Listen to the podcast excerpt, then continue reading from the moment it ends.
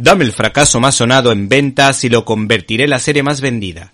Esta fue la frase más escuchada en la etapa de Jack Kirby en la compañía DC, tras su exitosa y potente carrera en la compañía Marvel. Y es que Jack Kirby tuvo gran libertad creativa en Detective Comics, consiguiendo en primer lugar dar un giro al personaje de Jimmy Olsen que pasó de ser un personaje secundario a un héroe que colaborase de manera activa con Superman que es una de las historietas que recopila el cuarto mundo de Jack Kirby, volumen 1, editado por ECC, publicada en TVOs entre 1970 y 1971, que a pesar de los años hay que decir que mantiene su frescura.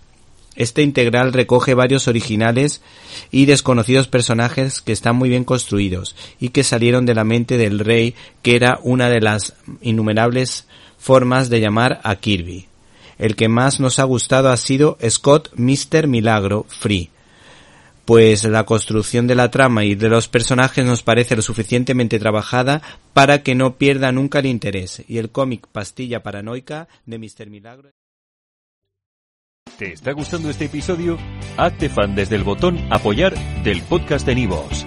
Elige tu aportación y podrás escuchar este y el resto de sus episodios extra. Además, ayudarás a su productor a seguir creando contenido con la misma pasión y dedicación.